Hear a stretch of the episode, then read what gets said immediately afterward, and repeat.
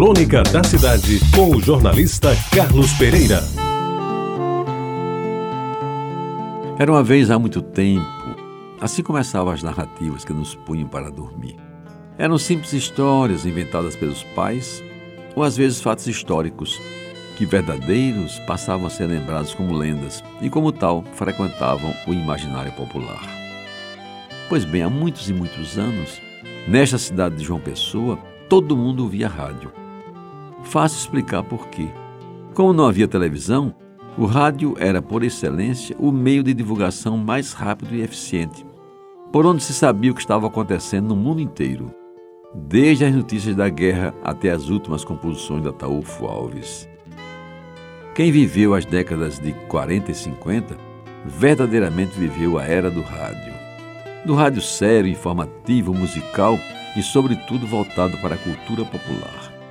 E era tão pequeno o número de emissoras que a gente sabia de cor os seus nomes, seus prefixos e até as suas frequências. Quem por acaso não se lembra de Pernambuco falando para o mundo através da Rádio Jornal do Comércio do Recife? Era integrante de um império cujo proprietário, um usineiro milionário, teimava em ser conhecido apenas por F. Pessoa de Queiroz. Segundo se dizia, ele renegava o Francisco, assim como todo poderoso Nascimento Brito, do Rio, dono do Jornal do Brasil, que se assinava como MF, deixando de lado o vulgar Manuel Francisco.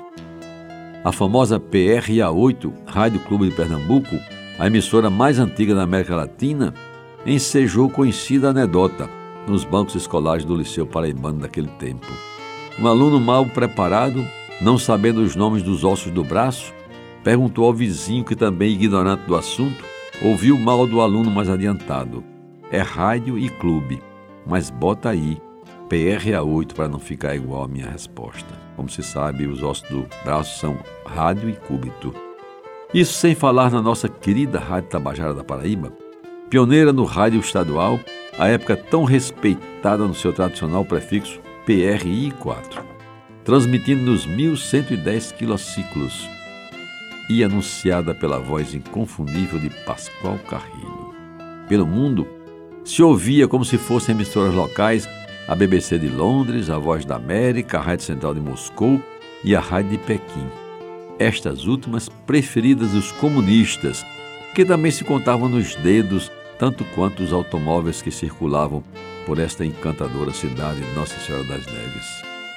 De todas, meus amigos, porém, a que eu guardo maior lembrança é a Rádio Nacional do Rio de Janeiro, que nas ondas potentes de 49 ou 31 metros, chamadas ondas curtas, entrava estourando as válvulas do velho rádio Philips holandês, que meu pai venerava como um santo no altar que estava postado em cima de uma cômoda na sala de estar, aberto para o mundo a todos que adentravam aquela casa. E domingo daquele tempo, era a vez de escutar ao meio-dia, pela Rádio Nacional, o programa de Chico Alves, o Rei da Voz, Coisas do Arco da Velha com César Lardeira e a transmissão dos Jogos do Botafogo, naquela época com Garrincha, Didi e Newton Santos, que era o melhor time do Brasil, pela voz marcante de Jorge Cury e os comentários abalizados do pernambucano Antônio Cordeiro. E à noite, no domingo, me deliciava com o interessante e criativo programa Nada Além de Dois Minutos.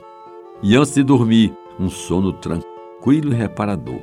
Como dizia o reclame das camas patentes faixa azul, me entrava pelos ouvidos, com os olhos quase fechando, a voz clara e elegante de Renato Mussi, no comando do seu prestigiado Papel Carbono, um dos melhores programas de calouros que somente a era do rádio podia proporcionar.